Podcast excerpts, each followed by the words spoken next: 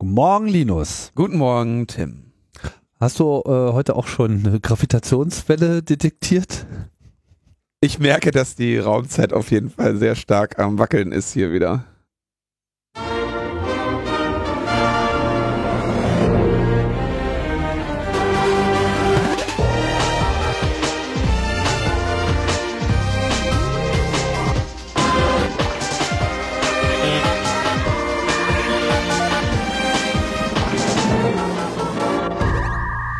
Logbuch Netzpolitik, die 172. Ausgabe eures wöchentlichen Urknalls. Hier werden die Massen des Universums verdichtet und äh, ja, wir beobachten alles, was hier äh, umeinander rotiert und vielleicht auch die eine oder andere Gravitationswelle abwirft.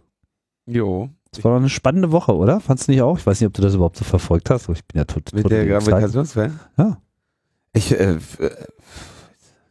mal mit Gravitationswelle messen? Kannst du mal machen. Ja. Das musste man ja überhaupt da erst so mal an? machen. Ja, das, äh, die haben, die haben das gemacht. Ja, finde ich gut. Also, aber das war, wussten wir ja vorher schon. Hat der Einstein doch gesagt. Ne, der Einstein hat nur gesagt, müsste es geben.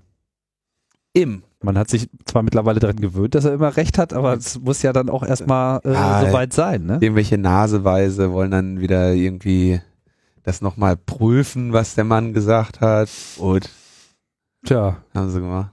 Ja, ich bin mal gespannt, was sie jetzt mit den, mit den Gravitationswellen machen.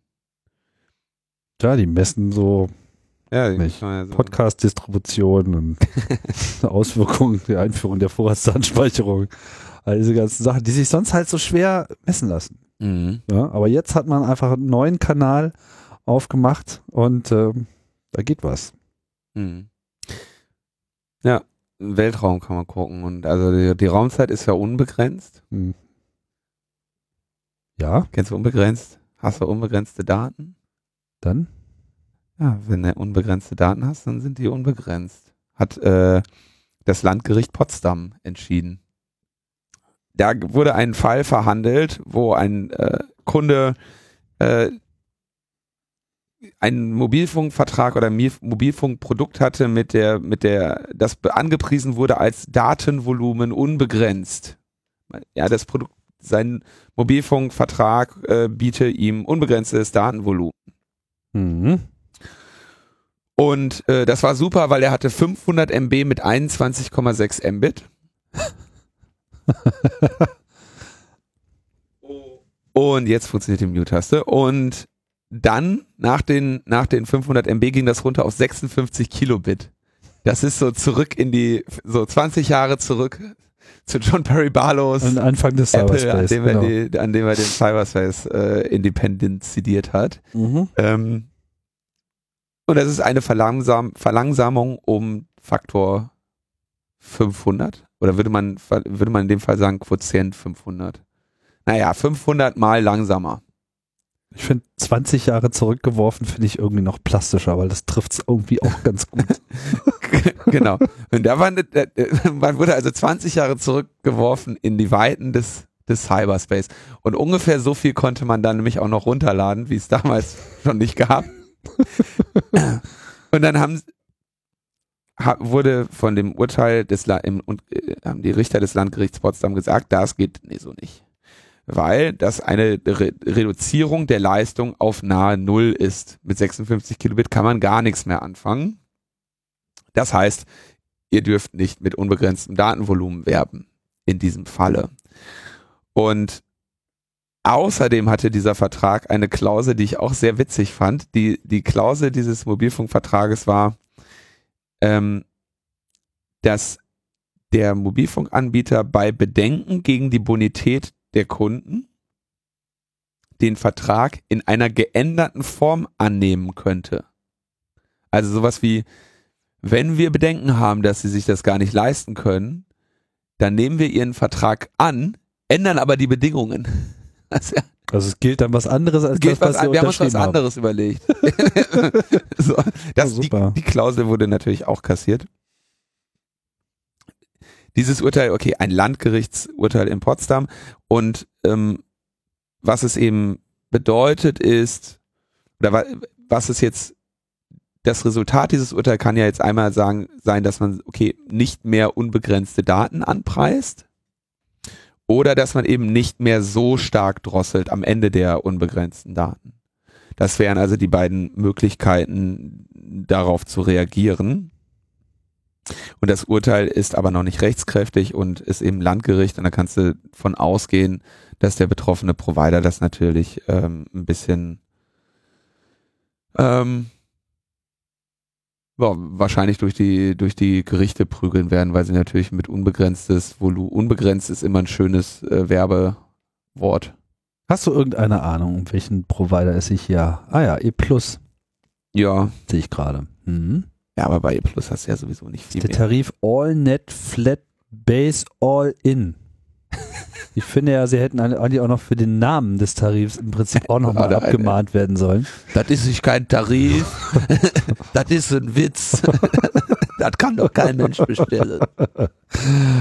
So sieht's aus. Ja, haben sie einfach auf den, Geist, äh, auf den Sack bekommen. So, jetzt wird man sehen, welche Folgen das haben wird. Aber es ist, betrifft wahrscheinlich, also was jetzt nicht passieren wird, ist, dass wir auf einmal alle keine begrenzten, äh, alle Beschränkungen bei unseren Datenvolumen auf einmal verlieren. Das wird nicht der Fall sein. Ähm, aber da zumindest ein verbraucherfreundliches Urteil. Und es werden, ich gehe davon aus, dass etwas passieren wird, dass jetzt gerichtlich festgestellt wird, um wie viel man drosseln kann, wenn man unbegrenztes Leistung, un unbegrenztes Datenvolumen anpreist oder nicht. Bin Mhm. mal gespannt. Ja, Plus meinte ja, sie, sie würden ja auch schon seit längerem nicht mehr mit unbegrenztem Datenvolumen werben, was wohl bei diesem, bei diesem Kunden nicht unbedingt jetzt galt, weil zumindest mal davon äh, damit geworben wurde. Ähm, ich finde jetzt allerdings in den Berichten, ich habe jetzt das Urteil nicht gelesen, keine Aussage dazu, ab wann Sie denn der Meinung sind, dass diese Unangemessenheit nicht mehr vorliegt. Also wenn Faktor 500 sozusagen nicht akzeptabel ist, ist die Frage, was ist denn dann akzeptabel? Also wo, ab wo geht's denn los? Meine, meine Interpretation wäre, dass, also erstens liegt die Begründung, glaube ich, noch nicht vor und wenn, also genau diese Frage werden jetzt, werden die Provider natürlich jetzt anstreben zu klären. Weil sie irgendwas wollen sie ja machen. Ja. Ja. Ja, aber das ist äh, schön, weil das ist ja nun wirklich eine Sache, die wir auch schon lange beklagen. Also im Prinzip seitdem dieser ganze Flat-Wahnsinn überhaupt losging, weil das war ja sozusagen noch nie so. Also Flatrates sind in den allerseltensten Fällen wirklich äh, Flatrates und ja, das ist halt so der schleichende Drosseltod. Ähm, vor allem, ähm, das muss sich ja jetzt auch nicht nur auf Mobilfunknetze auswirken, sondern gibt ja mittlerweile auch im selben Hause. O2 hat ja im Prinzip dieselbe Drosseltaktik auch bei DSL. Ne? So nach Mhm. bestimmten Volumen schalten wir das mal runter. Und was ist denn sozusagen dann eine angemessene äh, Geschwindigkeit? Ja, da kommt jetzt, da kommt jetzt Musik rein in dieses Thema. Ich fürchte, ähm, ich fürchte, dass das am Ende nur ein paar Werbebegriffe betreffen wird und ähm, eher nicht. Du meinst, wenn man es einfach anders bezeichnet, dann darf man das schon machen. Ja. Man kannst darf's ja prinzipiell kannst du, genau. Prinzipiell kannst du ja anbieten, was du möchtest. Kannst auch sagen, Internet nur an den geraden Tagen des Monats oder so. kannst du machen. Ja, kann man machen, ne? Äh, äh, äh. Auf jeden Fall ist das unlauter und ähm, ich muss auch sagen, ich verstehe diese Provider auch nicht. Also jetzt mal so rein aus, aus Marketing-Gesichtspunkten. Nicht, dass ich mich da als Experte äh, zeigen möchte, aber dieses schlecht umgehen mit den Kunden. Also ich meine, wie kommt man überhaupt auf so eine Idee, so eine Begrenzung zu machen? Es ist ja häufig auch so, meine, bei 56 Kilobit kann man, kann man, weiß ich gar nicht, Das ist Free Basics es ist das. es es ist sehr, sehr, sehr schwierig, da überhaupt noch in heutigen Zeiten von Geschwindigkeit zu sprechen. Aber in meinem O2-Vertrag war das ja teilweise so, dass man auf so GPRS-Speed runtergeht, also so bis auf 9,6. Und das Absurde ist, dass sie ja dann von einem erwarten, um das wieder freizuschalten, dass man irgendwelche, auf irgendwelchen Seiten klickt und sagt, Ja. ich hätte jetzt gern mehr. Dass hat aber die Datenrate ja noch nicht mal mehr ausreicht, um diese Seiten zuverlässig zu laden, um das durchzuführen. Dann haben sie das irgendwann so auf SMS umgestellt, damit es so ein bisschen geht. Aber das, das zeigt einfach auch diese ganze Absurdität. Ich kenne jetzt irgendwie so Tarife von E da, äh, wenn du da über dein Volumen gehst, dann sagen, buchen sie das automatisch dazu und sagen, okay, du hast dein Volumen aufgebraucht, hier kriegst du jetzt irgendwie 500 MB dazu zum Preis von 5 Euro. Und wenn dir das drei Monate in Folge passiert, dann gehst du in die nächsthöhere Tarifkategorie. Was ja eigentlich ein, das ist ja im Prinzip ein Service für dich, weil wenn du, die, die gehen, machen es ja quasi, dadurch wird es auch wieder billiger. Mhm. Ja, also irgendwie so, ah, du hast 500 MB, brauchst jeden Monat aber 600, ne, dann zahlst du eben drei Monate lang irgendwie 5 Euro drauf für nochmal 500 MB und irgendwann kommst du in den nächsthöheren Tarif dauerhaft, der aber nur, was weiß ich, zwei Euro mehr kostet. Also ich habe mir die Zahlen jetzt grob äh, Mhm. zusammengewürfelt. Irgendwas müssen die machen, um eben Unterschied, um, um irgendwie in ihren Produkten zu differenzieren und äh, ist natürlich erstaunlich, wenn das billigste Produkt dir schon irgendwie unbegrenztes Datenvolumen gibt. Mhm. Ich verstehe auch diese Konzepte nicht so wirklich. Diese, also gut, wo, woraus, woraus, wie wird heute ein Mobilfunkvertrag definiert? Eigentlich, dass man eine Festnetz und eine Mobilfunkflat hat, davon geht man aus. Und dann gibt's halt noch irgendwie, Daten. gibt's Daten und da sagt man wie viel. Zwei, drei, vier Daten hat man locker.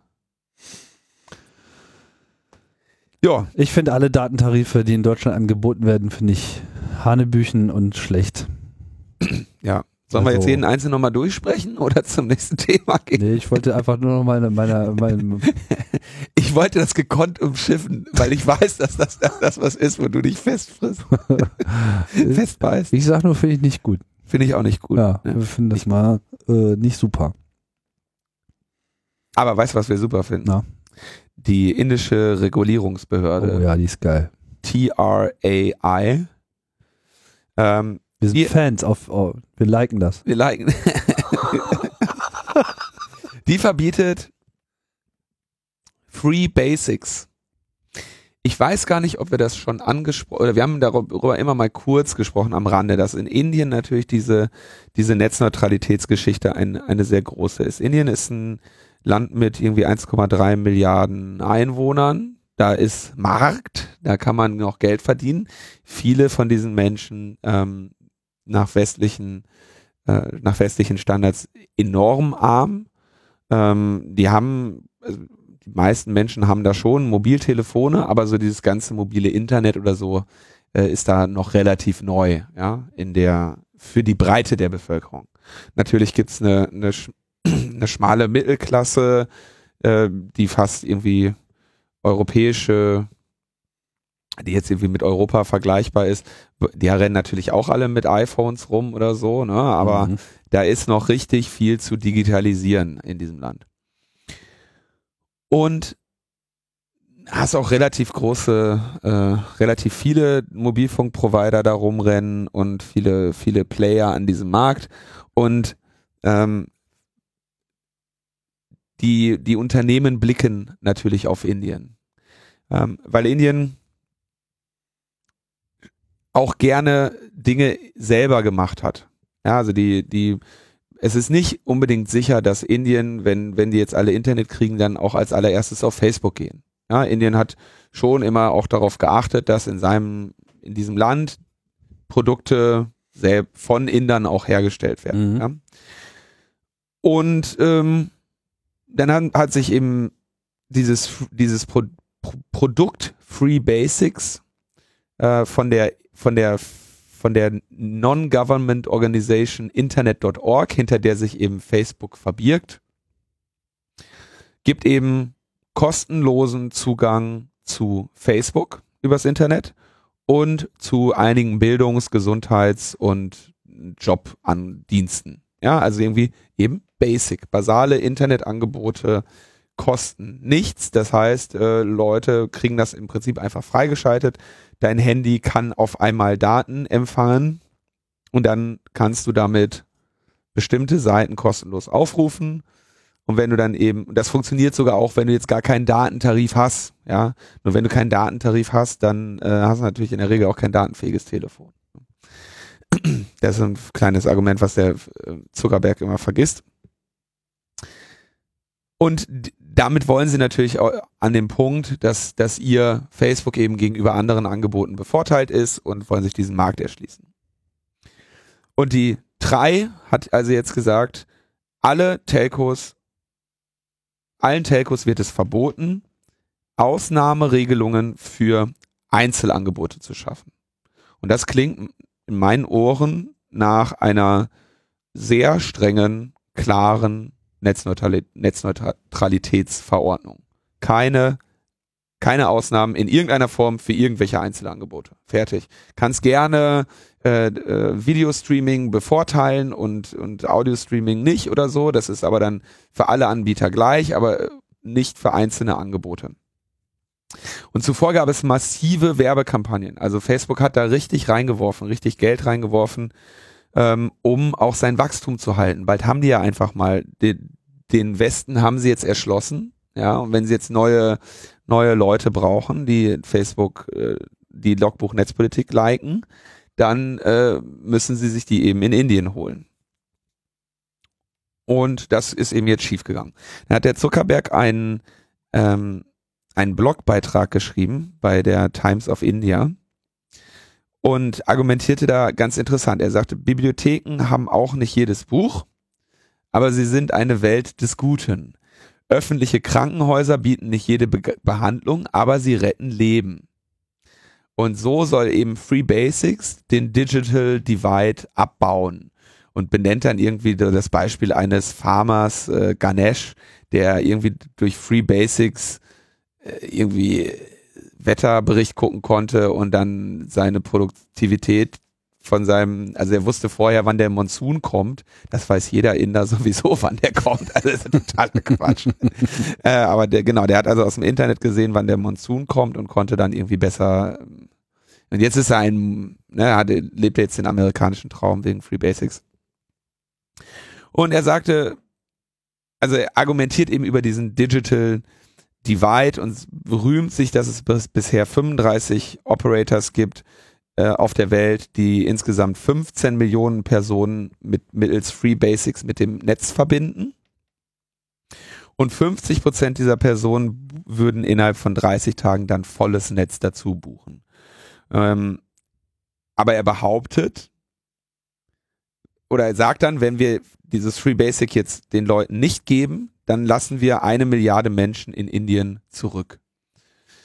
Ja, also diese Zahl stimmt ja nicht, weil angeblich ja die Hälfte von dieser Milliarde sowieso schon dann irgendwie sich richtiges Internet kaufen würde oder so, keine Ahnung. Und Free Basics würde die Netzneutralität nicht ähm, verletzen. Eine, eine, ein Beleg für dieses, für diese Äußerung findet er allerdings nicht. Und äh, wirbt aber dann oder preist die Free Basics an dass sie darin ja noch nicht mal Werbung hätten auf der Free-Variante von Facebook. Really? Ja, macht aber auch Sinn. Wo wollen die auch hinlinken? Wenn du da, weißt du?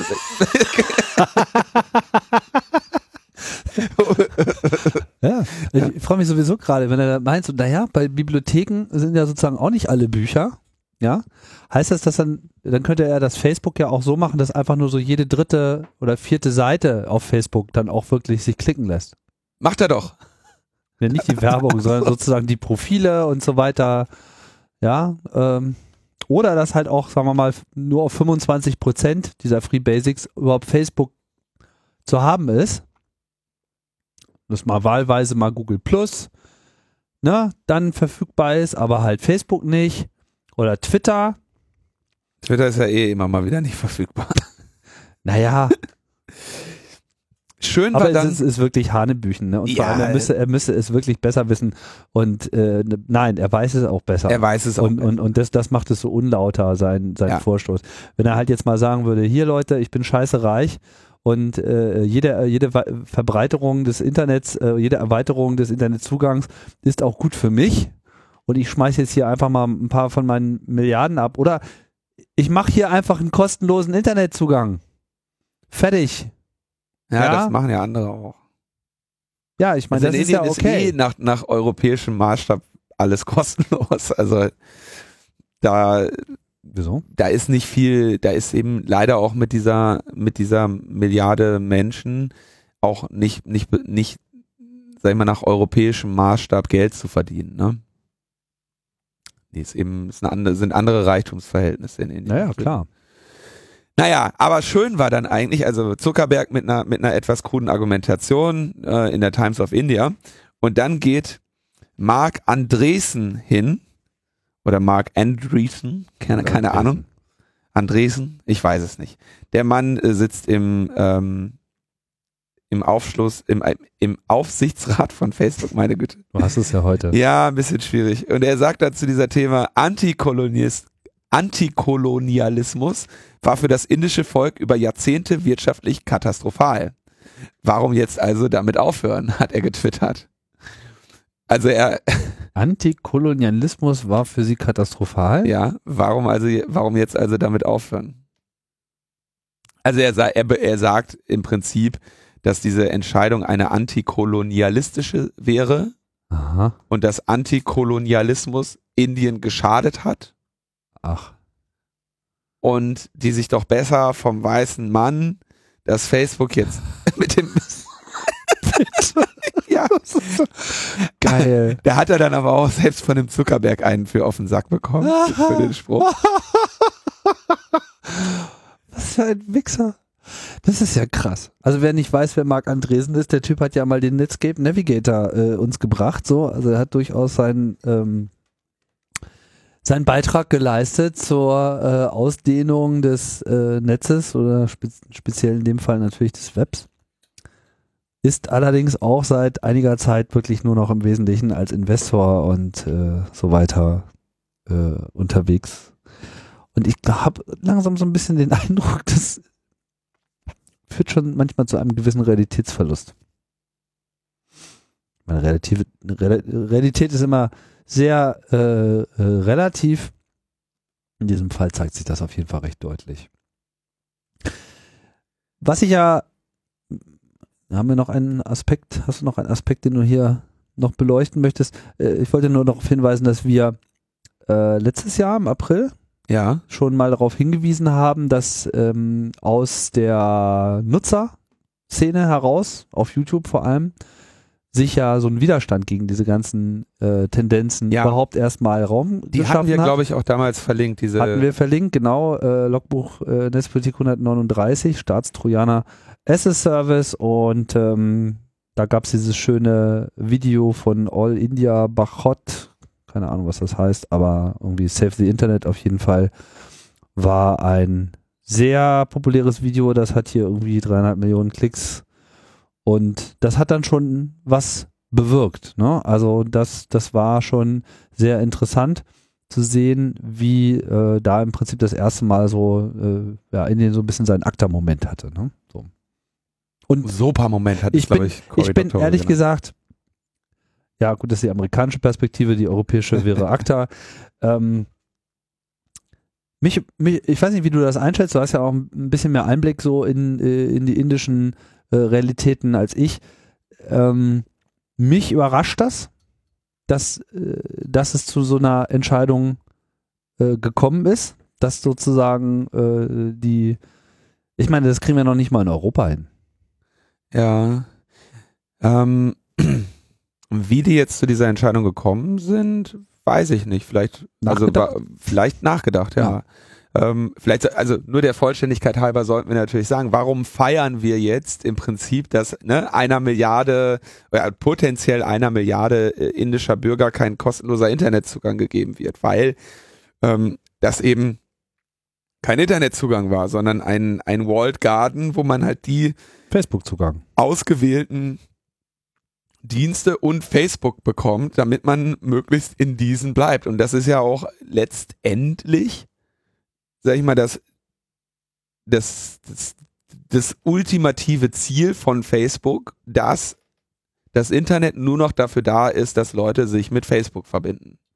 Ja, Das, ist das, was Facebook macht. Die möchten im Prinzip so gut wie jede sinnvolle soziale Dienstleistung in sich selber abbilden und die Menschen möglichst von anderen Dingen fernhalten. Ja, also ne, die möchten das, was früher freies Internet war, soll sich einfach eines Tages zentral in Facebook abbilden. so könnte man das, das Streben äh, oder die Strategie Facebooks, was weiß ich, für die für die Zukunft einfach immer einfach zusammenfassen. Und das ist, da ist das natürlich mit diesen Free Basics genau ein Schritt hin. Und ähm, das würde dann eben dazu führen, dass der größere Teil der Ressourcen äh, die das Internet so bereithält, eben für diesen Menschen nicht mehr zur Verfügung steht. Und in einer, wenn das, wenn der Plan aufgeht, eben die Menschen diese auch nicht mehr nutz, nutzen würden oder diese auch nicht mehr brauchen würden und sich ein ganzer Markt darauf ausrichten würde, dass eben Free Basics herrscht. Wenn du in Indien die Leute erreichen möchtest, ja, 70 Prozent äh, haben nur Free Basics, dann musst du eben eine Facebook-Seite machen. Deswegen habe ich ja jetzt auch eine gemacht für Logbuch Netzpolitik. oh ich kriege die jetzt in jeder Sendung. Unten. Oh Mann. genau. Und äh, die geile solchen, Logbuch Netzpolitik, die sieht auch so geil aus. Einer solchen, einer solchen äh, Marktexpansionsstrategie ist eben entgegenzutreten. Und ich finde es das spannend, dass, äh, dass die Regulierungsbehörde das jetzt da getan hat.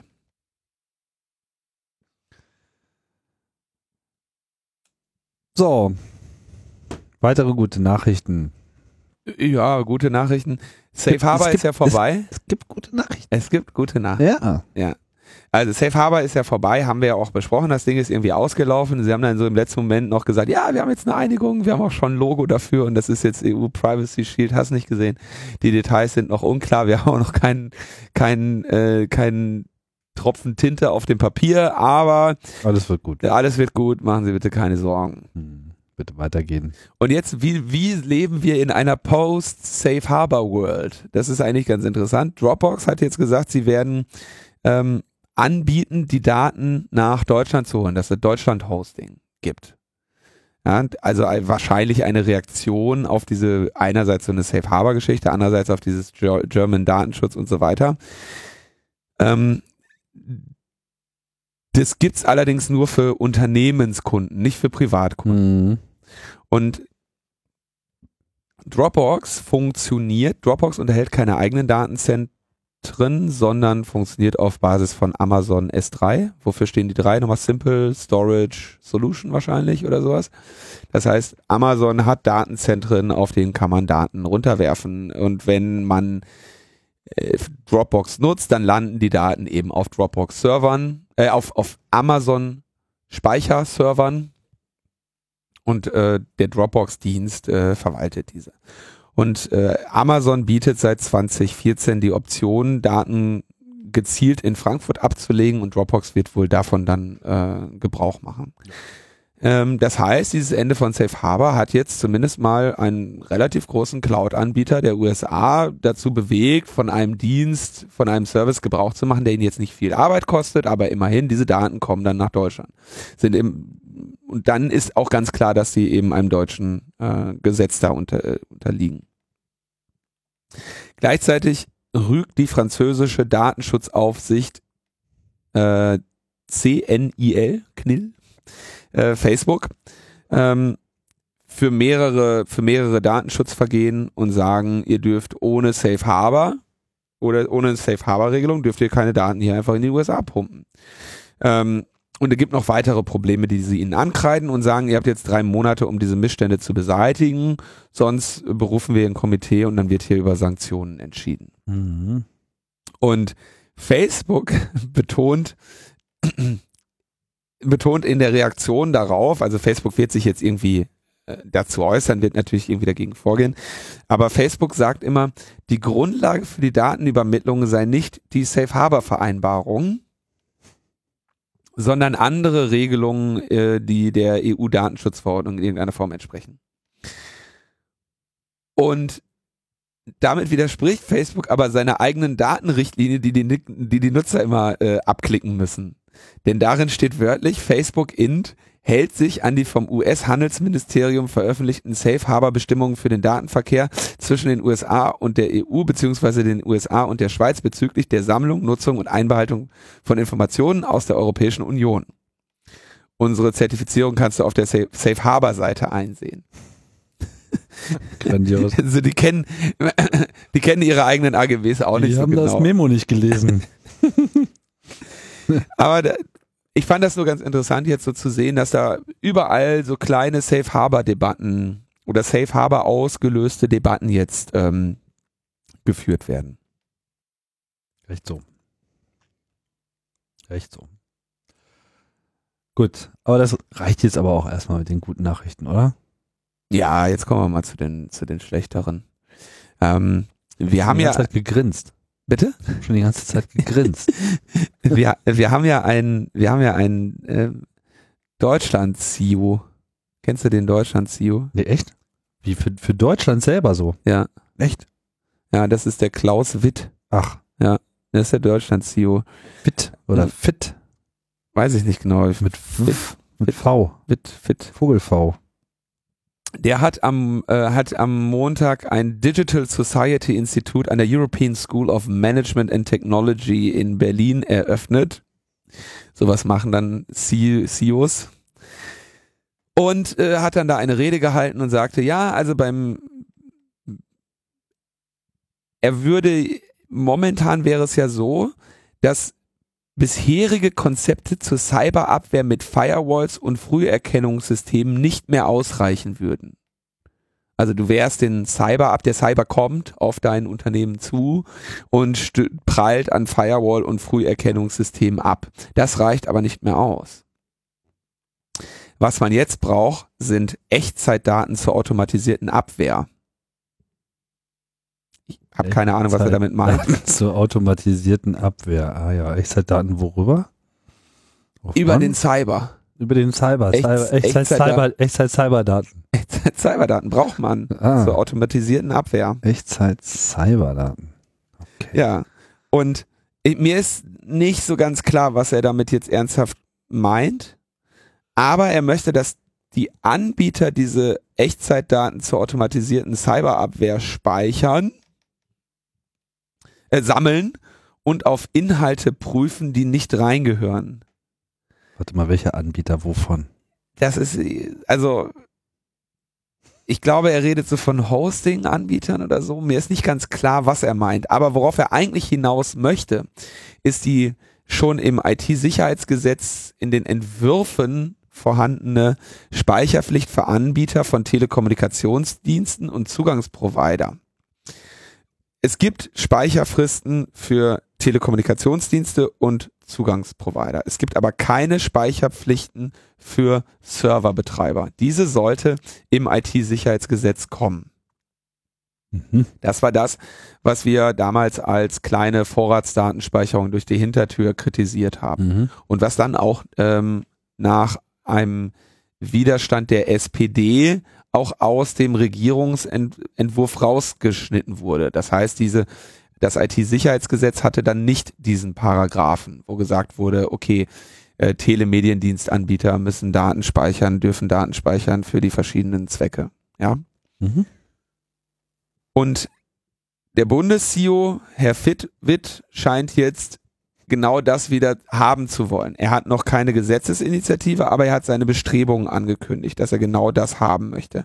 Die technische Argumentation dafür ist mir, ähm, erschließt sich mir nicht, aber er will es haben. Ja, wird ja auch häufiger mal was ähm, gefordert, was einem sich nicht unbedingt so erschließt. Echtzeitdaten zur automatisierten Abwehr. Ich weiß nicht genau, was der meint. Ich weiß auch nicht, ob er es selber weiß. Naja, dann hat er sich noch irgendwie über Datenschutz und äh, Schutz von Daten äh, geäußert.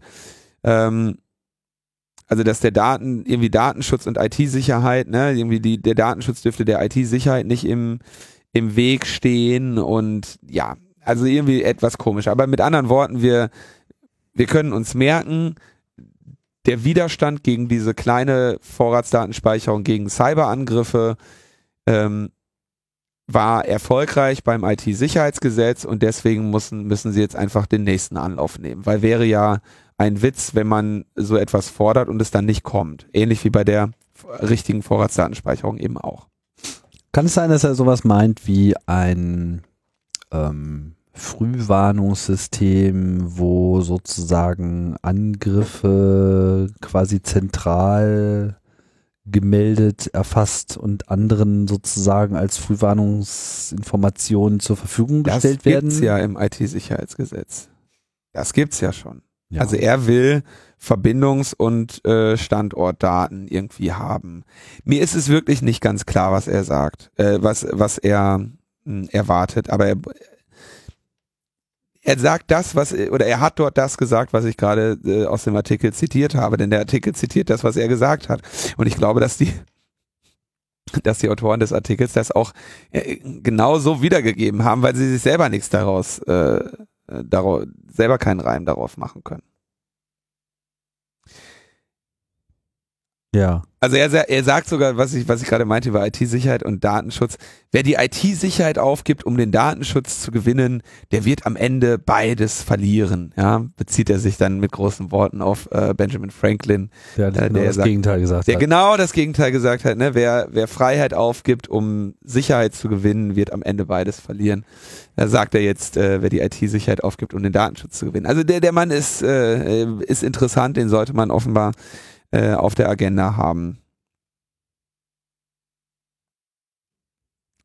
Nichts, äh, also, und es ist natürlich auch klar, woher der kommt, nur um das kurz noch mit anzubringen. Ähm, die, das, äh, er ist im Innenressort ansässig als IT-Beauftragter der Bundesregierung. Ja, also Innenressort, klar. Weißt du auch, warum der diese Daten haben will. Ah. Dann hat James Clapper äh, gesagt, ja, das Internet der Dinge, das kann er sich auch vorstellen, dass das demnächst hier wie so die Spionagehilfe wird. Es gibt ja jetzt, Internet der Dinge ist ja jetzt das große neue Ding. Ja, der Hammer. Und ähm, da wird ja viel drüber diskutiert und dann äh, macht man sich eben auch über, der, über das Hacking Gedanken. Ne? Und dann irgendwie, da wird dann viel, viel unsicherer Kram gemacht. Also du kannst diese, kannst viele dieser, dieser Internet of Thing Geschichten mh, haben Sicherheitslücken oder einfach keine wirklichen Sicherheitskonzepte. Oh, Und das sind halt kleine Geräte mit wenig, mit wenig Bildschirm, der zeigen kann, dass es einem schlecht geht. Und äh, haben aber natürlich teilweise ganz interessante Sensoren, wie jetzt irgendwie ein Mikrofon, ne? Oder ein äh, Wärmesensor oder auch teilweise verschiedene Aktoren. Und ähm, ich sag nur iPads in der Gebäudesteuerung. allen möglichen Kram, den es da, den es da so gibt. Ne? Und ähm, in der Regel werden so Internet of Things Dinge gehackt, um dann weiter in, in eine weit, in eine andere Richtung zu machen. Ja, also du, du, du hackst, was weiß ich, den, den Heizungsregler, um dann von dort aus den, den richtigen Rechner anzugreifen. Ja, weil du halt einen schönen, dann hast du halt schon mal einen Fuß im Netz oder so. Ähm, Du könntest aber natürlich auch den Heizungsregler, wenn der jetzt einen interessanten Sensor hat, dann kannst du den natürlich irgendwie auch als Wanze äh, umbauen. Ja, dann hackst du halt den Heizungsregler, weil weil der auf Hey Siri oder oder auf irgendwas reagiert und ähm, lauscht dann damit den Raum ab. Und der Klepper sagt, ja. Ähm, und die Dinger werden ja auch gerne so als als äh, als Botnetzstandorte benutzt. Ne? Also das finde ich überhaupt schon eine, eine schöne apokalyptische Vision, dass so Herrscharen von ferngesteuerten Kühlschränken sozusagen wie so eine Zombie-Armee äh, auf unsere Server zuschreiten irgendwie. Aber es ist interessant, ja, dass er, dass er das zugibt, ja. dass er sich in diesem Themenfeld bewegen möchte, weil das natürlich für die Leute, ähm, die ein Misstrauen gegenüber diesen Geräten haben, durchaus eine Wirkung hat, wenn der Klepper sagt, klar, da können wir Leute mit identifizieren, überwachen, Ortsbestimmungen machen äh, und Zielbestimmungen für die Rekrutierung oder den Netzwerkzugang. Das eben, ne? Das heißt, ähm, von dort aus weiter hacken. Da äh, haben wir auf jeden Fall Bock drauf und warnt auch vor der Gefahr dieses Internet of Things gleichzeitig. Naja, fand ich noteworthy. Ja, also ich war ja letzte Woche irgendwie in Amsterdam auf so einer Messe wo es so um Integration ging. ISE heißt die.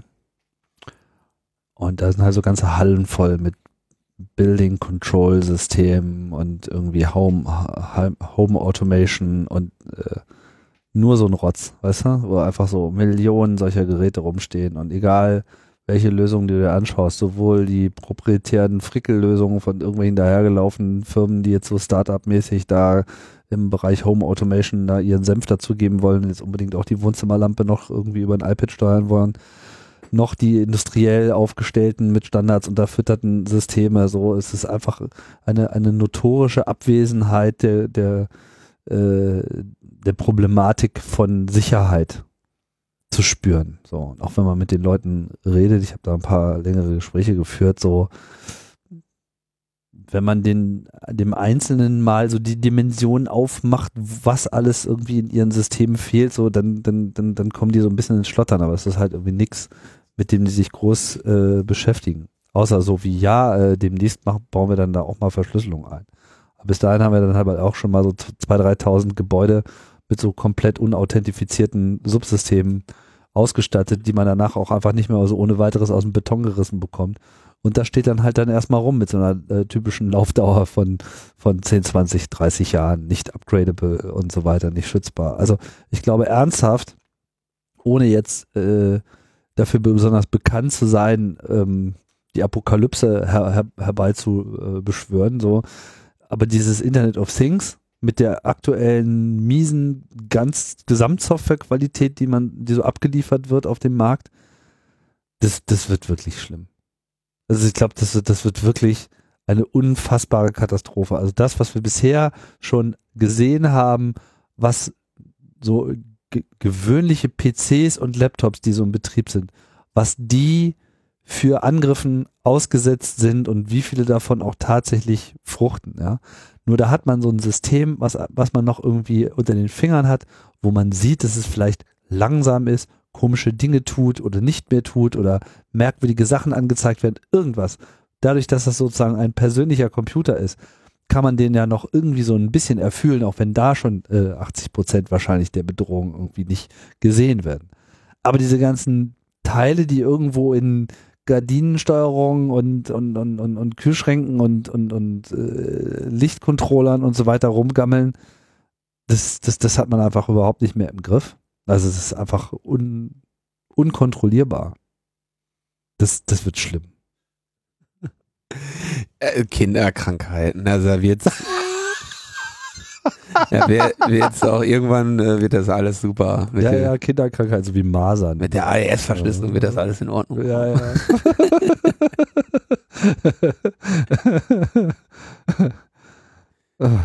Schlimm. Naja, wenn, die, wenn dann die, die Leute dir ins Auge schauen und sagen so, nee, nee, äh, wir, wir, wir, verschlüsseln die PIN auch, die da irgendwie hin und her geht und so. Ne? Ja, und dann metrischen Verfahren. Die machen sich einfach keine Gedanken, also sie haben keinen keinen Angreifer, kein Threat Model für ihre komplette Veranstaltung da.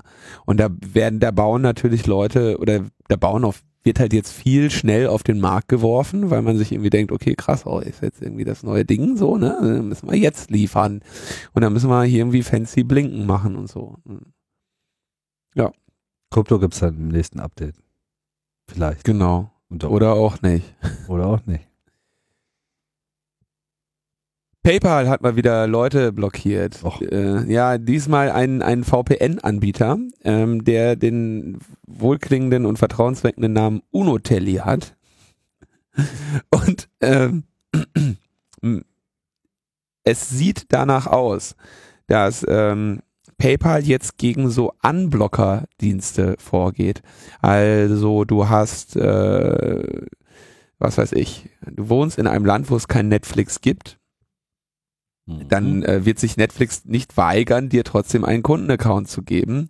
Und dann kannst du so Unblocking-Dienste nutzen, wie äh, halt dir, dir andere DNS-Server geben oder direkt ein ganzes VPN, ähm, was dann Netflix den Eindruck vermittelt, du wärst in einem bestimmten Land und dann kannst du dieses Angebot eben doch wahrnehmen. Bietet sich zum Beispiel auch für Deutsche an, wenn man äh, das größere US-Angebot schauen möchte oder ich höre, Schweden hat äh, schöne Netflix-Angebote ähm, da kann man dann eben mit, mit VPN äh, mit VPN-Lösungen eben das Geoblocking umgehen. Wir haben ja auch, äh, wir wissen, äh, Julia Reda will sich gegen dieses Geoblocking wenden. Gunther Oettinger findet Geoblocking aber voll cool. Und ähm, PayPal sperrt jetzt also VPN-Anbieter, die mit der, die damit werben, dass sie Unblocker sind. Und die Begründung ist, dass äh, die, die Nutzungsbedingungen von PayPal alle Kunden und Transaktionen, alle Kunden und Transaktionen ausschließen, die mit Urheberrechtsverletzungen in Verbindung stehen. Und jetzt, klar, wenn man das jetzt böse auslegt, könnten sie damit, könnten sie im Prinzip jeden VPN-Anbieter sperren, weil viele mit irgendwo damit in Zusammenhang gebracht werden könnten. Aber sie scheinen sich äh, auf die zu konzentrieren, die wirklich äh, als Unblocker werben oder was weiß ich eben äh, als hier mach mal ordentlich Torrent und gib ihm oder so. Könnte sein, aber man weiß es nicht, es ist nur interessant, ähm, dass PayPal eben diesen Kunden rausgeworfen hat. Und der Anbieter muss alle Links, Logos und Funktionen PayPals von seiner Seite entfernen. Zack. Mit dir wollen wir nicht. Was ich sehr interessant finde, ne, dass so Zahlungssysteme, also PayPal macht das ja nicht zum ersten Mal, die machen das sehr häufig, dass sie sich irgendwo einmischen. Wir hatten auch als Feedback zur letzten Sendung, da haben wir darüber gesprochen, wie PayPal ähm, Geld einfriert manchmal, ja, und es dann gesagt wurde, äh, in der Regel, wenn die es einmal eingefroren haben, dann behalten sie es einfach. Auch ganz gut. Ähm, so möchtest du deine Zahlungsanbieter haben, dass sie dir erklären, was du zahlen kannst und was nicht. Das ist äh, sicherlich noch ein, ein weiterer wichtiger Aspekt von diesem Bargeldverbot. Auch deswegen habe ich das jetzt nochmal mit aufgenommen. Genau, das äh, finde ich auch gut, dass wir das nochmal kurz äh, erwähnen. Ich habe dann im Nachgang auch nochmal so der ein oder andere Interview zu dem Thema angehört. Es gab ja dann auch eine relativ klare Aussage von, wer war das? Herr pa Papier? Der ehemalige Verfassungsgerichtspräsi, der äh, die, ich weiß, hatten wir das in der Sendung schon erwähnt, dass er die Einschätzung nee, geäußert hat? Das hatten wir, glaube ich, nicht. Ne? Das hat er nämlich dann äh, äh, kundgetan. Und auch aus einem anderen Interview heraus ist mir dann auch nochmal klar geworden, dass es hier auch nochmal so eine Dimension gibt, die wir gar nicht erwähnt haben, nämlich die Geldscheine, also die Euro-Banknoten, nicht übrigens die Münzen.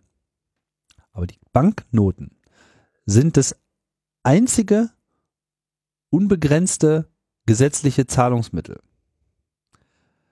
Das bedeutet, wenn du eine Schuld abzutragen hast, so Rechnung, keine Ahnung, meinetwegen auch gegenüber dem Finanzamt etc. So, also du bist sozusagen in der Situation, dass du jemandem etwas geben musst, weil du eine, eine Verpflichtung hast dann darf niemand Euro-Geld ablehnen.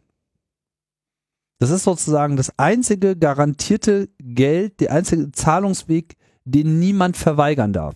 Wenn du da hinkommst und du hast irgendwie Säcke voll mit Münzen, da gibt es eine Deckelung, es gibt einen maximalen Betrag, den ich jetzt gerade nicht im Kopf habe, äh, bestimmt irgendwie nicht sehr, nicht sehr hoch, so, äh, weil es nicht zumutbar ist, solche Geldmengen in, in, in Münzen entgegenzunehmen. Das gilt nicht für Euro-Banknoten und das gilt nur für Euro-Banknoten nicht.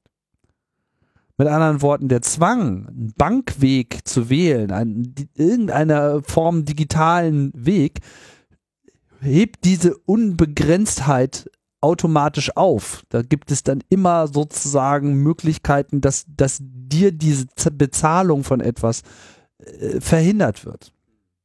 Und das ist natürlich äh, dramatisch im Zusammenhang dann mit diesem 5000 Euro Bargeldlimit, schränkt sozusagen eigentlich deine, deine, dein, dein, das einzige wirklich garantierte gesetzliche Zahlungsmittel sozusagen ein. Ja. Und ähm, ja, das ist so ein Aspekt, den ich nochmal kurz äh, hier mit einbringen will. Und ich finde es halt immer in dem Moment auch besonders bedenklich, gerade bei, bei PayPal, zumal ja PayPal auch eine der wenn nicht sogar der verbreitetste Zahlungsweg im Internet ist, der vor allem ja ein organisatorisches, technisch-organisatorisches Problem in den USA löst, was wir ja so in Europa nicht hatten, weil wir hier so ein naja, so einen halbwegs brauchbaren elektronischen Zahlungsweg über das äh, normale Bankensystem oder SEPA-System hatten. Während hatten, genau, wir hatten mal einen. Naja, ja, wir, dann kam ja, schon immer, hat, schon, schon, länger, ja wieso, wir, ne, wir haben es ja auch immer noch. Nur in den USA schickt man sich heute noch Schecks, Schecks. per Post. Das Ja. muss man sich mal klar machen. So. Kein Wunder, dass das da so einschlägt und dass man damit äh, so reich werden kann, dass man danach anfängt, nur noch Elektroautos und äh, Raketen zu bauen. Ja? also so, nur jetzt ist halt PayPal äh, genau in so einer Situation, äh, wo sie im Prinzip einen Zahlungsverkehr äh, er ermöglichen, auf den die Leute in gewisser Hinsicht ja auch sich auch verlassen. ne? Wir hatten ja häufig schon diese Fälle mit äh, Organisationen beziehen viel Spenden und dann wird ihnen einfach mal das Konto gesperrt, weil irgendein Algorithmus bei PayPal der Meinung ist, das würde jetzt irgendeine Auffälligkeit zeigen, etc. Teilweise mit ewigen äh, Geschichten. Wir hatten äh, PayPals Rolle, glaube ich, auch im Rahmen der Spenden an äh, WikiLeaks ja auch schon mal beleuchtet. Also das ist sozusagen Hanebüchen und vor allem ist es auch schwierig äh, im Bezug auf wessen Gesetz gilt. Ja, also äh, PayPal richtet sich hier im Wesentlichen nach der US-amerikanischen Gesetzgebung, äh, greift aber dann eben auch durch, wenn Deutsche was in Kuba kaufen. So.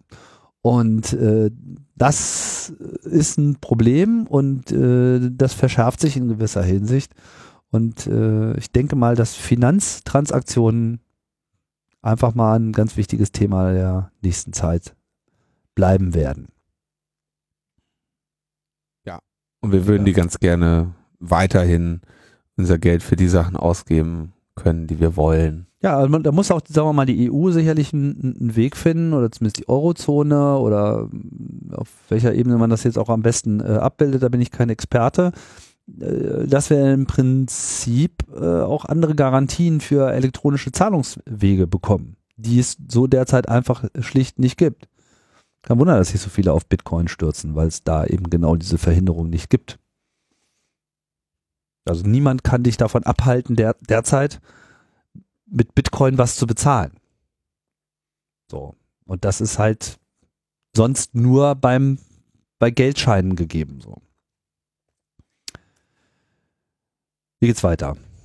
Es geht weiter mit dem, mit dem Thema, auf das wir letzte Woche schon so äh, rausgeblickt haben, aber dann am Ende es eigentlich schon vorweggenommen haben. Julio. Julio Assange. Ah. Ja, der, hey. ja. Denn die, eine UN-Arbeitsgruppe zum Thema willkürliche Inhaftierung bescheinigt ihm eine willkürliche Inhaftierung. Und zwar sagen sie, das ist schon passiert am 7.12.2010, als er nämlich zehn Tage in Isolationshaft in Wandsworth war. Little Prism. Da- Das sei die erste Verletzung seiner, äh, also äh, das sei die erste willkürliche Haft gewesen, dass er dann unter Hausarrest mit äh, mit Fußfessel stand ebenfalls und dass er jetzt in der Botschaft sitzen muss auch. Hm.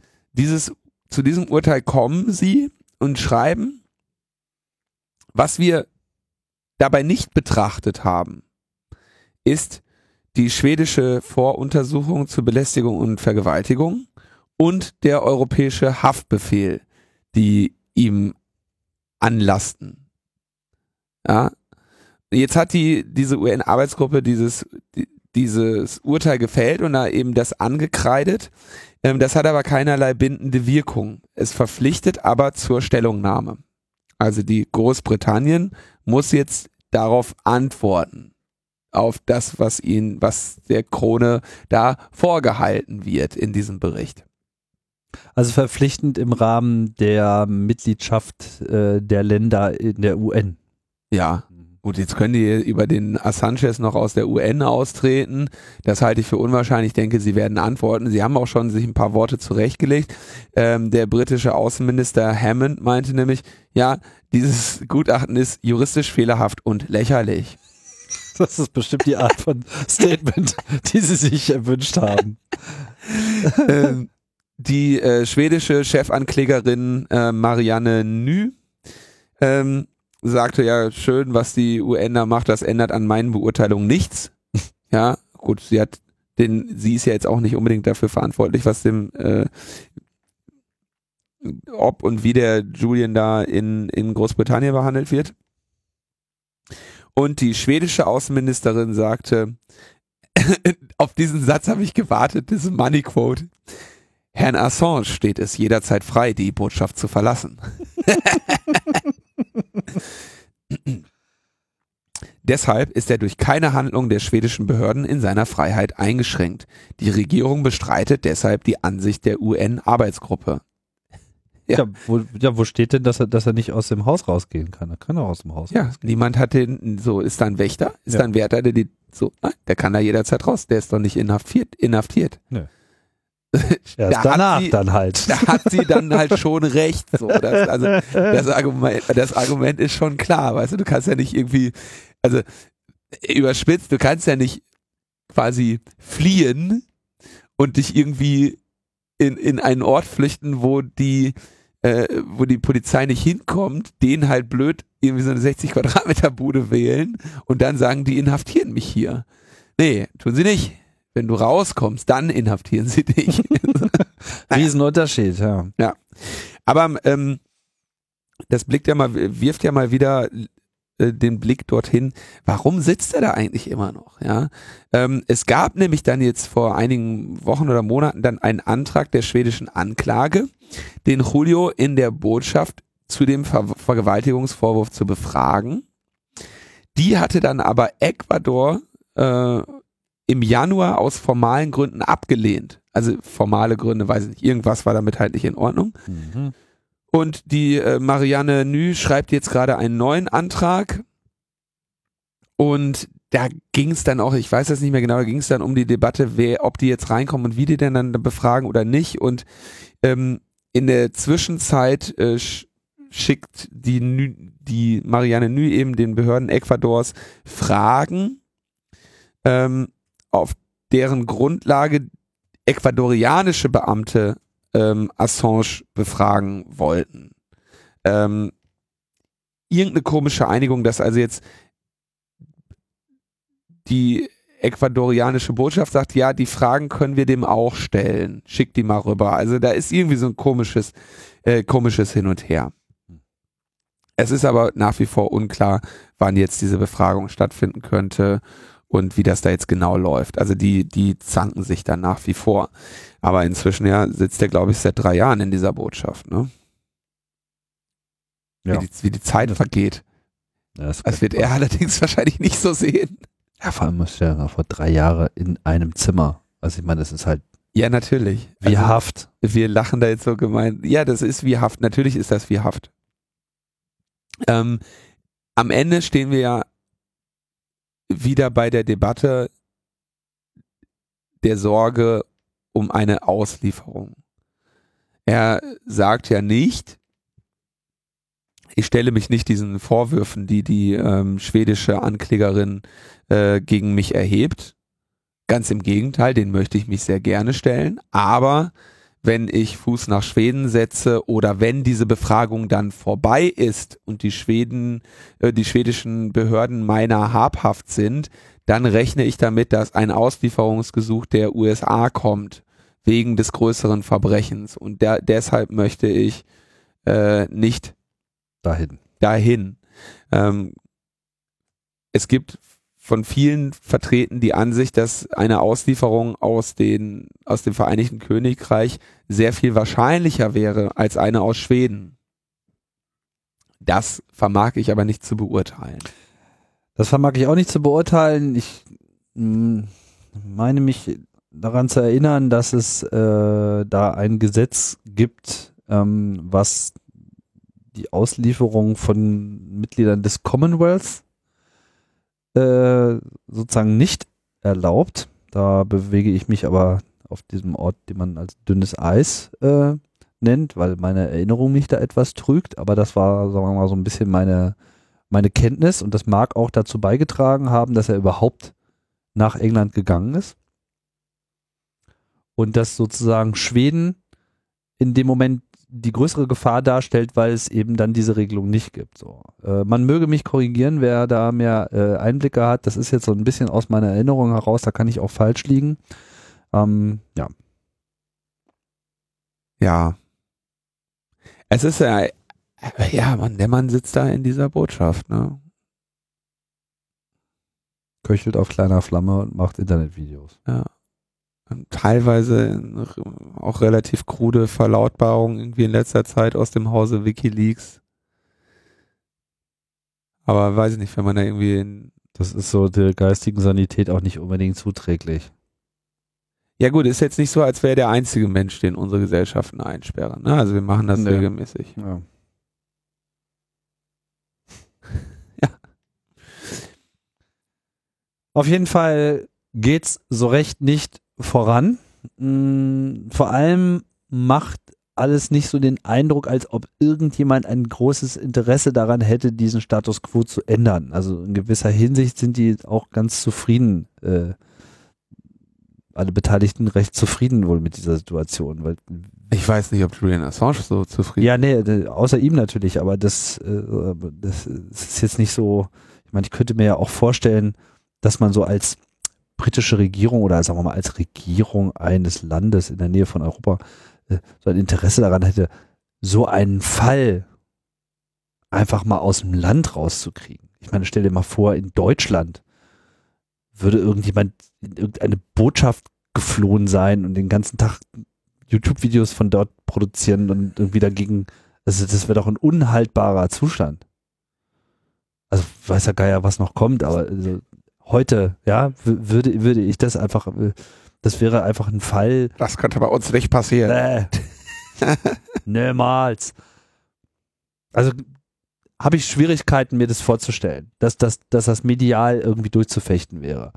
Und äh, das ist halt in äh, Britannien offenbar nicht so. Ne? Das hat viel mit dem komischen Selbstverständnis dieses Landes äh, zu tun und ähm, wir haben, glaube ich, keine, keine Ahnung, wie viel äh, Klein-Klein-Politik da auf den kürzesten Dienstwegen hier äh, eine Rolle spielt. Aber so mit Recht und Gesetz scheint mir das alles nicht mehr so richtig viel zu tun zu haben. Geschweige denn mit hum humanitären Grundsätzen. Und jetzt sind wir am Ende der Sendung angelangt und blicken auf die Nachrichten die der Woche Vor 20 Jahren. vor 20 Jahren. Denn äh, vor 20 Jahren hat John Perry Barlow die Unabhängigkeit des Cyberspace erklärt. Ja. Wer ist John Perry Barlow? Von Grateful Dead. Ja, also ist ein, ein Mensch mit vielen äh, Facetten. Er ist halt als äh, ja, Textschreiber der Band Grateful Dead unter anderem auch äh, bekannt geworden und äh, mag auch noch so ein paar andere ähm, andere Wege eingeschlagen haben in, äh, in seinem Leben, über die ich keine weitere Kenntnis habe und mich hier auch nicht groß drüber auslassen möchte.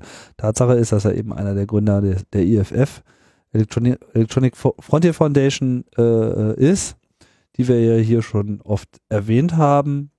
Und vor 20 Jahren ist es so ein bisschen mit ihm durchgegangen, da hat er sich irgendwie mal hingesetzt in so einem äh, Moment der geistigen Intensität und äh, hat eine Declaration of Independence of Cyberspace geschrieben. So eine Art, ja, wir, äh, wir, die wir die Digitalen sind, wir die Bewohner des Cyberspace, also damit sozusagen auch diese klare Trennung äh, des, des Wir gegen Sie, wir das Neue, äh, ihr das Alte, wir das, das, das, äh, sagen wir mal, international vernetzte, globale, moderne Gedankengut versus äh, die etablierten Strukturen in Form von Industrie und Government, ähm, die hinter uns liegen.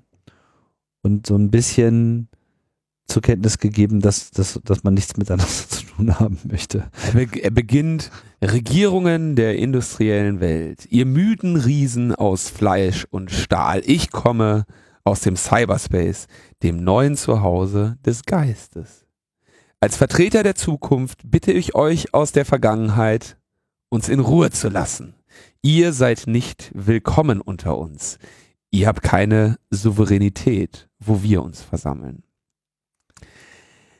Ich denke, die Sendung hat schon gezeigt, was die Regierungen der industriellen Welt äh, so Tag ein, Tag aus mit unserem Cyberspace machen, oder? Ja, vor allem wie die das so sehen. Also das ist eine schöne Sicht der Dinge. Also, äh, es sind zwei, zwei Sachen, die mir hier sozusagen eigentlich gleichzeitig so ins, in den Kopf kommen. Erstens, wie du schon richtig andeutest, der Wunsch, der sich hier eigentlich zwischen den Zeilen ausdrückt, dass man woanders ist und da so ein bisschen so ein, so, so ein weißt du, so, so den, den Staat auf der Insel, so Sealand-mäßig, so, wir, wir, wir sind außerhalb eurer Jurisdiktion, wir sind außerhalb eurer äh, traditionellen Pfade und wir machen das jetzt hier einfach mal anders und bleibt mal weg, der äh, hat sich nicht erfüllt. Ja, das ist halt einfach eingenommen worden. Man hat halt einfach äh, den freien Geist dort nicht machen lassen, beziehungsweise dieses Entstehen des freien Geistes, was es definitiv gegeben hat, was auch definitiv vor 20 Jahren noch ein großes Thema war. Und ich würde auch sagen, gerade für so eine Szene wie unsere, auch so ein gewissen, so ein bisschen Selbstverständnis war, dass das dann im Prinzip als Bedrohung auch erkannt wurde. Ja, also dieses Abgrenzen mit, was ja lange Zeit sehr gut funktioniert hat, weil einfach das Unwissen auf der anderen Seite so groß war. Erstmal über die pure Existenz dieses Raums, dann über die Ausprägung, die Regeln, die Gesetze, die Fähigkeiten auch. Ähm, das ist jetzt vorbei. Das Netz ist klar im Fokus und gerade dieser Freigeist wird eben als Bedrohung angesehen. Und das zeigt sich halt in dieser ganzen äh, Überwachungsgeschichte. Das zeigt sich eben mit den ganzen repressiven Maßnahmen, wie sie in sehr, sehr, sehr vielen Ländern, nahezu allen eigentlich äh, eingeleitet worden sind. Teilweise äh, hinter den Kulissen mit dem Versuch, es so unauffällig wie möglich zu machen, wie in den USA oder eben auch einfach, ohne auch nur im geringsten einen Zweifel äh, zu lassen, wie man da vorgeht, äh, ob das dann, äh, was ich, äh, Iran, die arabischen Staaten, äh, vor allem natürlich Saudi-Arabien etc., also Türkei auch, ne? also mit ihren offenen Zensurmaßnahmen, mit ihren offenen äh, Verboten, Pakistan, teilweise eben über die Religion, teilweise einfach über die Politik oder teilweise einfach über dieses, wir machen das jetzt einfach und ihr könnt da gar nichts gegen machen, so Russland-Style, ja, wo also gar nicht mehr groß äh, versucht wird, das überhaupt noch unter irgendeinen, irgendein Thema zu stellen, sondern das wird dann halt einfach so getan. Ja, und jetzt äh, finde ich, ist der Cyberspace liegt ziemlich röchelnd in der Ecke, äh, durchlöchert, blutend und äh, weiß gerade gar nicht so richtig, welche Pillen er noch einschmeißen soll, um irgendwie diesen Zustand äh, zu verlassen. Von daher hat es nicht äh, so richtig funktioniert. War ich jetzt schon bei dem zweiten Punkt? Also man hat uns nicht gelassen und es ist alles unter ähm, Feuer, genau. Mein zweiter Punkt, den ich so ein bisschen da noch rauslese mit diesem Cyberspace, dieses Wunschdenken, dass, dass der Cyberspace was anderes ist als das richtige Leben. Ich glaube, den muss man auch so ein bisschen beerdigen. In gewisser Hinsicht ist es auch viel produktiver, das haben die Debatten auch gezeigt. Weil in dem Moment äh, ist es produktiver, das eher andersrum zu sehen, dass man einfach sagt, nein, auch die digitale Welt ist die normale Welt. Äh, Bedrohungsszenarien im Netz, ja. Eine Bedrohung im Netz ist nicht schwächer als eine Bedrohung im realen Leben, nur weil sie nicht mit unmittelbaren physikalischen Kontakt zu tun hat. Und äh, an vielen Stellen zeigt sich halt einfach, dass, dass sich in diesem Netz einfach Guten wie im Schlechten einfach die Realität abbildet und dass sie letzten Endes auch nichts anderes ist als die Realität. Oder anders ausgedrückt, eigentlich gibt es diesen Cyberspace eigentlich gar nicht. Mm. Ja, die Frage, also was ich ganz, die Frage, die ich mir stelle, was war oder was ist der Cyberspace? Ja, also er, er sagt, ähm, der Cyberspace besteht aus Transaktionen, Beziehungen und dem Gedanken selbst, äh, wie eine stehende Welle in einem Netz aus unserer Kommunikation. Äh, unseres, unsere ist eine Welt, die sowohl überall als auch nirgends ist, aber auf jeden Fall nicht da, wo die Körper leben. Ähm, das ist natürlich relativ breit definiert. Ne? Also ich meine, äh, wo hat man 1996 diesen Cyberspace erlebt? Ja, wahrscheinlich irgendwie im IRC, ja? Oder The Well. in Mailbox-Systemen, in, ja, in den ersten Kommunikationskreisen, im Usenet. Ja, wo es halt wirklich, ein, also wo es relativ einfache Formen gab, Foren gab, ja, da ging es um mehr oder weniger textbasierte Kommunikation, da konntest du vielleicht auch mal, na, da, da waren jetzt noch, da gab es noch keine großen Dienstleistungen wie äh, Videostreaming oder, äh, oder soziale Netzwerke, die diese, die das, was Cyberspace ist, im Prinzip kommerzialisieren wollen. Ne? Also die, es, das war wahrscheinlich auch für ihn damals nicht, nicht abzusehen oder auch unvorstellbar, dass die Menschen den Cyberspace in die Hände von Unternehmen legen würden, statt auf Basis von freier Software eben den, den Austausch irgendwie zu, zu pflegen. Das, glaube ich, ist der, der entscheidende Unterschied. Es ist gar nicht, oder das, was er, die Regierungen sind nicht in dieses Cyberspace-Ding reingegangen, was er damals hatte. So dieses im Forum oder was auch immer da seine Kommunikationswege waren, wo er jetzt die, die weltweit, äh, das weltweit umspannende Netzwerk des, des, der Gedanken äh, gesehen hat. Aber in dieses Datennetz sind die Unternehmen gekommen und mit den Unternehmen äh, auch die Regulierungen und die, die Gesetze, die Staaten äh, um sie herum begeben. Das heißt, der Cyberspace ist auch einfach nicht mehr der, der mal war. Und das, was heute am nächsten, das, was dem, dem Cyberspace am nächsten käme, wäre halt Facebook. Ja.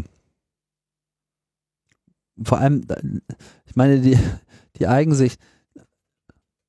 Am Anfang hat es natürlich vor allem viele äh, kreative Denker, Leute, die sich gerne und also auf so einer höheren Ebene austauschen, Ideenaustausch machen, Wissenschaftler, äh, ja, also Le Leute, denen, sagen wir mal, auch so der, der Gedankenaustausch als solcher einfach sehr nahe liegt. Die haben sich da getummelt. Natürlich hat das Netz dadurch damals auch einen enormen Reiz gehabt, weil du kamst halt einfach in so einen, ja, in so einen Raum, in so einen, eben den Cyberraum, ja, und es war äh, full of stars. So, es waren einfach sozusagen voll mit interessanten Menschen, die über, über, über interessante Dinge reden, die auch einen halbwegs ähm, brauchbaren Umgang miteinander pflegten in der Regel. So und das war dann halt irgendwann, naja, es wurde schon auch mal ordentlich rumgepupt und und und rumgeflamed, aber es war, sagen wir mal, also gerade bis 96, da war die Welt noch äh, ziemlich in Ordnung. So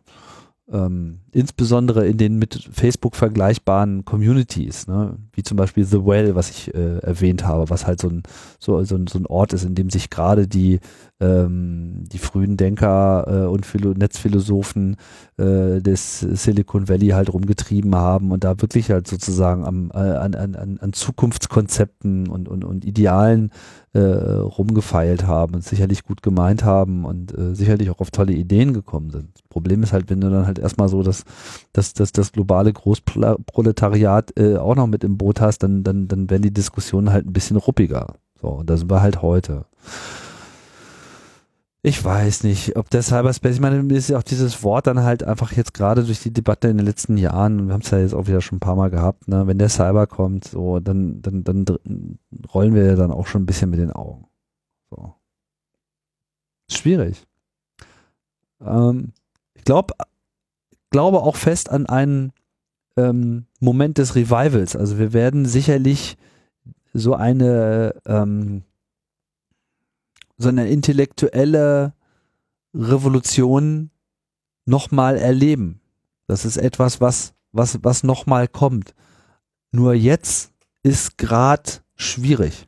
Jetzt, jetzt, jetzt prallt, jetzt, wir sind einfach in, in so einer Art Urknall gelandet der, der Hyperinflation dieses digitalen Raums.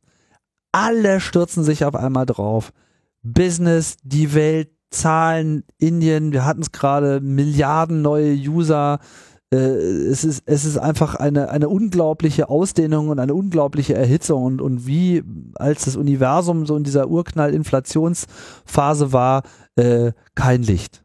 Ja, Es war alles irgendwie eine eine un, un, eine einzige Gravitationswelle. Eine, eine Suppe, einfach eine eine eine Gravitationssuppe, äh, ja, die die Wellen ausstößt, die irgendwie auch viel eine ganze Menge Energie freisetzt, aber keinerlei Klarheit äh, bietet. So und jetzt muss man irgendwie erstmal ein bisschen abwarten, bis sich das wieder abkühlt, bis die Leute erstmal anfangen, äh, auch mal wieder Informationen zu, äh, zu richtig zu empfangen und nicht nur in so einem permanenten Battle mit links und rechts zu sein. Und dann äh, können wir, glaube ich, nochmal klar gucken. So, ne? Aber damals, äh, als wir halt, als alles sich sozusagen noch in so einem Nukleus äh, ähm, abspielte und der einzige Beschluss, der da war, war, oh, lass uns mal jetzt mal richtig ausdehnen. So, das ist bestimmt geil. ja, und dann wird's irgendwie, wird's heiß, so, ne? Naja, die Declaration of Cyberspace, das ist im Prinzip so ein bisschen so eine Gravitationswelle, ja, so ein Moment, wo, wo, wo einfach mal einer auf den Tisch gehauen hat und gesagt hat, wir sind jetzt hier aber mal total unabhängig und ihr kackt uns alle an und wir wollen mit euch nichts zu tun haben. Jetzt 20 Jahre später empfangen wir irgendwie diese kleine Schockwelle und naja, ist ziemlich schwach. Der Text hat aber natürlich auch nochmal eine andere Bedeutung für ein Selbstverständnis. Ja, der wurde immer wieder auch von diesen ganzen Anonymous-Geschichten äh, oder so aufgegriffen. Ja, mhm. ähm, immer wieder so dieses, äh, wird sich immer wieder darauf bezogen als konstituierendes Element für irgendwelche Protestgeschichten. Äh, ähm, und das ist schon ein ganz guter Text. Ein bisschen lang für die heutige Zeit. Heute würde man den kürzer machen.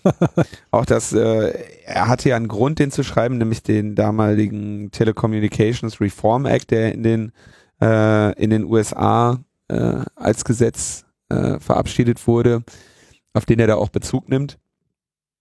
Aber er hat, äh, er ist ein guter Textschreiber und hat trifft da nach wie vor, finde ich, eine, eine Lebenshaltung und eine Einstellung, die wir teilen. Die wir teilen. Ja. Müsste man vielleicht jetzt nochmal so als BuzzFeed-compliant Listicle äh, machen. Ja, zehn, zehn, zehn Gründe, warum eine Regierung sich besser raushalten sollten. Die Leute wird dich überraschen.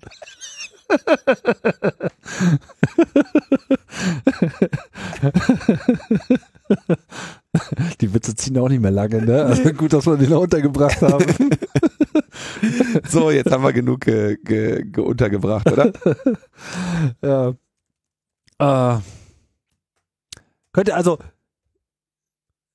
ihr da draußen, die ihr das jetzt vielleicht hört, äh, wenn ihr das noch nicht gelesen habt, lest das mal durch. Wir haben ein sehr schönes Video verlinkt. Genau, wo er das ist, liest er da einfach den Text vor? Oder? Ja. ja, genau. Oder hört euch das an, das ist dann vielleicht ein bisschen kompatibler so mit der heutigen Zeit in der Aufmerksamkeitsökonomie, je nachdem. Wer choose your medium. Ist schon äh, jemand, der ähm, seine Verdienste hat. Es gab ja auch mal, kann man auch noch mal kurz erwähnen, äh, er war ja auch mal auf dem Kongress, auf dem 23C3 hat da ähm, die Keynote gehalten, hat den Ton nicht so ganz getroffen, weil ihm, glaube ich, in dem Moment auch die, Dimension der, der deutschen Hackerkultur nicht so ganz klar war und er doch aus einer sehr amerikanischen Perspektive ähm, dazu den Leuten gesprochen hat. Das gab dann auch interessante Debatten im äh, Nachgang. Wir können das ja auch nochmal kurz verlinken. Mhm. Ähm, aber ja, da scheint er so die richtige Rede vor dem falschen Publikum gehalten zu haben. Ja, so genau. Aber das war ja auch 23. war ja auch so ein bisschen so der Beginn, wo wir im Kongress auch diesen Outreach nach USA überhaupt erst so richtig äh, gestartet haben. Und von daher ein interessanter, äh, interessanter Moment in der, in der Zeitwerdung. Ja, auch so eine kleine Gravitationswelle. Und damit äh, entlassen wir euch diese Woche. Ciao, ciao. No? Ja, wir gehen jetzt weg. Macht's gut und äh, bleibt autonom. Damit zurück in den Cyberspace.